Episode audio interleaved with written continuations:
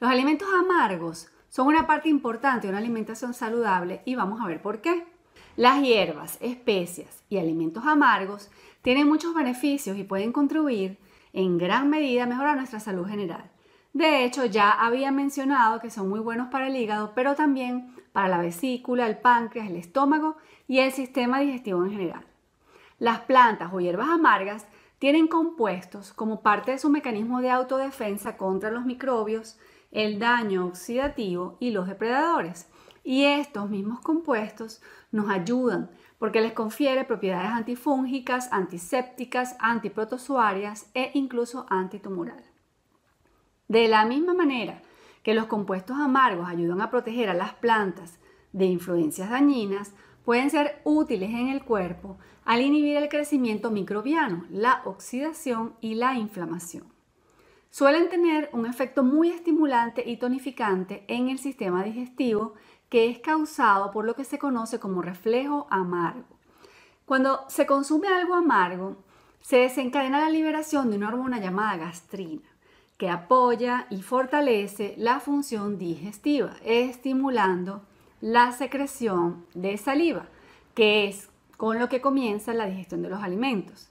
El ácido clorhídrico, necesario para descomponer las proteínas y mejorar la absorción de minerales de nuestras comidas. Este ácido también ayuda a destruir microbios dañinos, así que tomar sustancias amargas antes de la comida principal no solo prepara el estómago para la digestión, sino que también puede ofrecer cierta protección contra las enfermedades transmitidas por los alimentos o al menos reducir los posibles efectos de los contaminantes que tengan.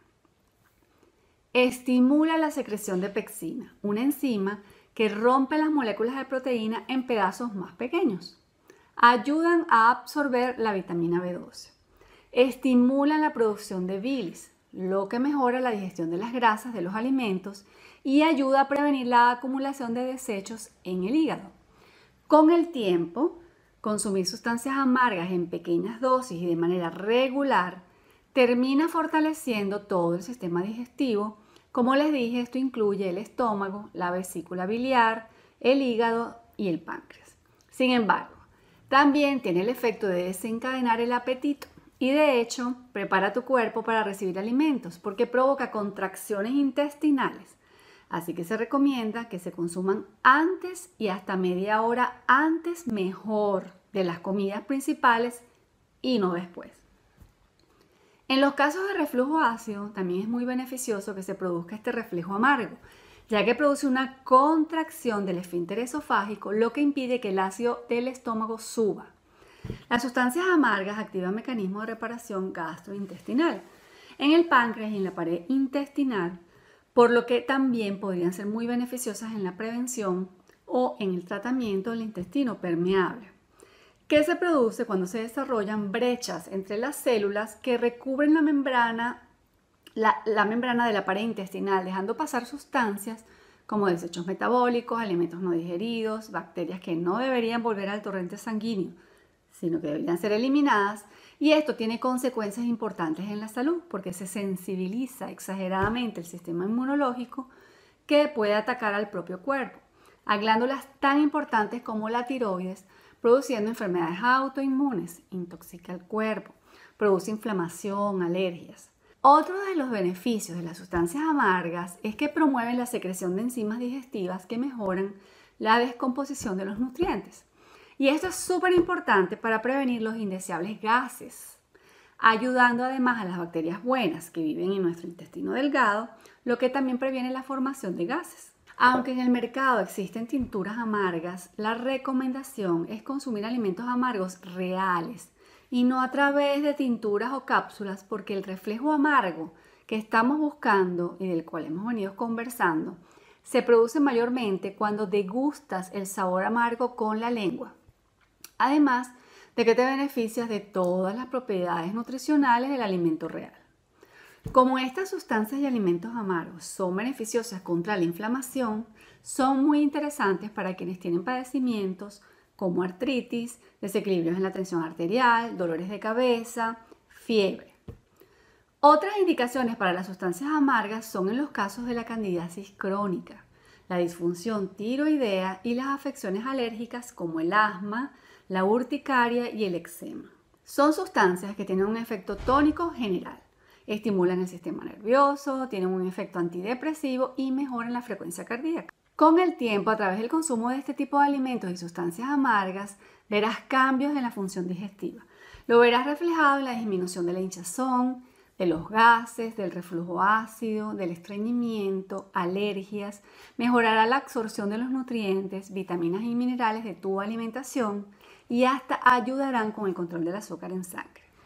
En el mercado de algunos países existen algunas tinturas amargas que básicamente son extractos concentrados. Sin embargo, como ya les comenté, es mejor que degustes el sabor directamente de los alimentos y mejor aún de las comidas con una buena ensalada y le agregas un poquito de rúculo o arúgala, que inclusive queda muy rica en sándwich.